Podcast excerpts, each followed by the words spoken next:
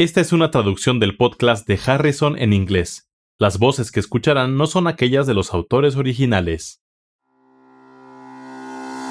Hola, bienvenidos al podcast de Harrison, donde se revisan conceptos importantes en medicina interna. Soy Kathy Handy. Y yo soy Charlie Wiener. Venimos de la Johns Hopkins School of Medicine.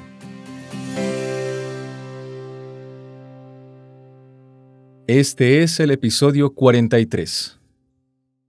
Varón de 64 años de edad con dificultad para respirar y ortopnea.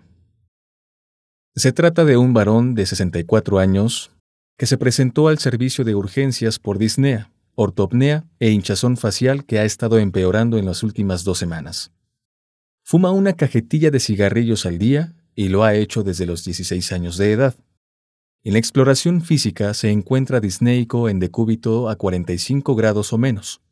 Sus signos vitales son frecuencia cardíaca de 104, presión arterial de 160-98, frecuencia respiratoria de 28, temperatura de 37.6 grados centígrados y saturación de oxígeno de 89% con aire ambiental.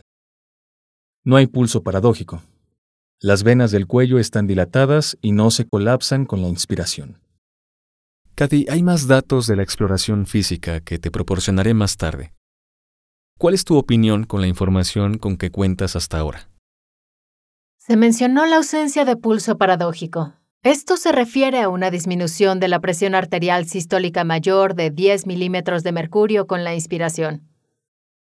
La presión del manguito debe disminuirse con lentitud para detectar este hallazgo y se mide al notar la diferencia entre la presión sistólica a la cual se auscultan por primera vez los ruidos cardíacos durante la expiración y después, independientemente de la fase respiratoria. Entre estas dos presiones, los ruidos cardíacos se auscultan de forma intermitente solo durante la expiración. Puede ser difícil medir el pulso paradójico en pacientes con taquicardia, fibrilación auricular o taquipnea. El signo está ausente de forma que podemos eliminar las causas de pulso paradójico que se encuentran en el diagnóstico diferencial. ¿Cuáles son las causas del pulso paradójico? El taponamiento cardíaco es una de las causas más frecuentes. El taponamiento pericárdico puede diagnosticarse con una sensibilidad de 98%, especificidad de 83% y razón de probabilidad positiva de 5.9 cuando el pulso paradójico excede 12 milímetros de mercurio en un paciente con gran derrame pericárdico. También se han descrito otros escenarios como embolia pulmonar masiva, choque hemorrágico, neumopatía obstructiva, exacerbación del asma y neumotórax atención. ¿Y qué piensas de las venas dilatadas del cuello que no colapsan con la inspiración? Sospecho que el paciente tiene incremento de las presiones en la aurícula derecha. Más a menudo se observa esto por elevación de las presiones en las cavidades izquierdas del corazón. Si se informara la presencia de estertores en la porción media de los campos pulmonares bilaterales, me inclinaría a datos de insuficiencia cardíaca izquierda como causa de los síntomas. Espero que el resto de la exploración física me dé información adicional para llegar al diagnóstico. Se observa dilatación venosa colateral difusa en la porción superior del tórax, también hay edema facial y edema bilateral de las extremidades superiores. Se encuentra un poco cianótico. A la exploración de los campos pulmonares, el hemitórax izquierdo se encuentra limpio, pero en el lado derecho se encuentra matidez a la percusión y disminución de los ruidos respiratorios en la porción media e inferior de los campos pulmonares del lado derecho. El resto de la exploración física es normal y no presenta edema de extremidades inferiores. ¿Qué opinas con la nueva información disponible? El paciente presenta dilatación venosa considerable, lo que sugiere que hay obstrucción venosa mecánica como causa de sus síntomas. Puede ser una compresión intrínseca o extrínseca de la vena cava superior. Esto podría corresponder con edema bilateral de las extremidades superiores e hinchazón facial, signos que ya se mencionaron antes. La disminución unilateral de los ruidos respiratorios también descarta la posibilidad de insuficiencia cardíaca izquierda, lo que causaría acumulación bilateral de líquido. Dado el escenario clínico, ¿cuál de los siguientes sería el dato que con mayor probabilidad se encontraría en la tomografía computarizada del tórax? A. Lesión tumoral central que causa obstrucción del bronquio principal derecho. B. Tumoración apical grande que causa invasión de la pared torácica y del plexo braquial. C. Un gran derrame pericárdico. D.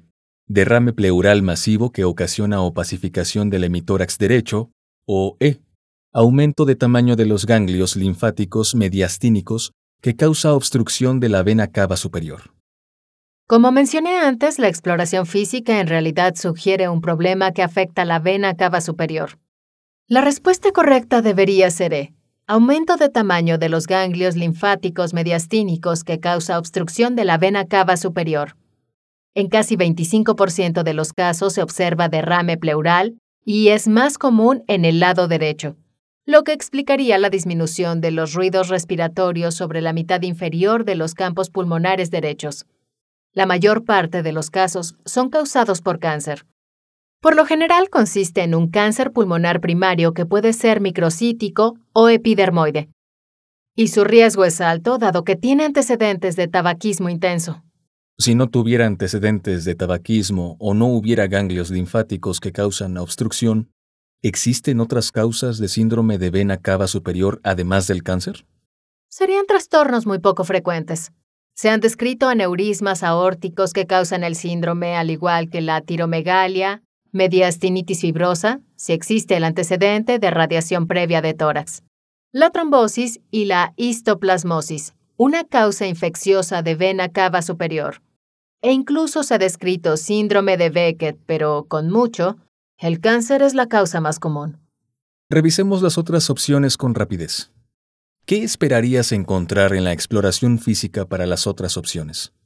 La opción A menciona obstrucción del bronquio principal derecho. Esto ocasionaría colapso del pulmón derecho y disminución de los ruidos respiratorios en todo el hemitórax derecho. La opción D también se refiere a derrame pleural masivo, que también se manifestaría con disminución de los ruidos respiratorios en el hemitórax derecho. No se mencionó este dato en la exploración física. La opción B se refiere a una tumoración invasora de la pared torácica y del plexo braquial.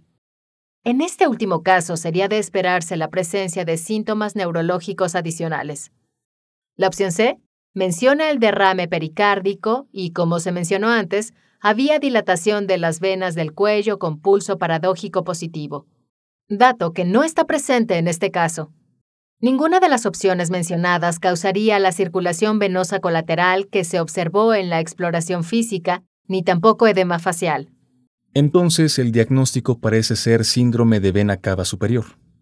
La segunda parte de la pregunta es que el tratamiento inicial de este paciente debe incluir todos los siguientes, excepto A. Administración de furosemida según sea necesario para lograr la diuresis. B elevación de la cabecera de la cama a 45 grados. C. Radioterapia urgente. D. Dieta con bajo contenido de sodio. E. Oxígeno. Bien, todas estas opciones son opciones de tratamiento para el síndrome de vena cava superior. En un paciente relativamente estable, el tratamiento conservador sería probablemente la medida inicial. Así que eso descartaría la radioterapia urgente porque no necesariamente comenzaría con eso, a menos que el paciente estuviera más inestable. Sería deseable contar con diagnóstico histológico para determinar la necesidad de radioterapia o quimioterapia, o incluso el tratamiento combinado una vez que se llegue al diagnóstico. También podría considerarse la permeabilización de la vena cava superior con la colocación de una endoprótesis. Esto último se reservaría para pacientes más inestables. El punto relevante en este caso clínico es que el síndrome de vena cava superior se presenta a menudo con edema facial y de las extremidades superiores, que no afecta a las extremidades inferiores y que es causado por compresión extrínseca de la vena cava superior a causa de un cáncer pulmonar. El tratamiento en un paciente estable es de sostén al inicio, hasta que se llegue al diagnóstico histopatológico. Para conocer más sobre este tema, consulte Harrison, Principios de Medicina Interna, edición 21, parte 7. Enfermedades del aparato respiratorio y la sección 1, Cuidados intensivos respiratorios. Los podcasts de Harrison son una publicación de McGraw-Hill disponibles en Access Medicina, el recurso médico en línea que ofrece los contenidos más recientes y fiables de las mejores mentes de la medicina. Para obtener más información visite accessmedicina.com.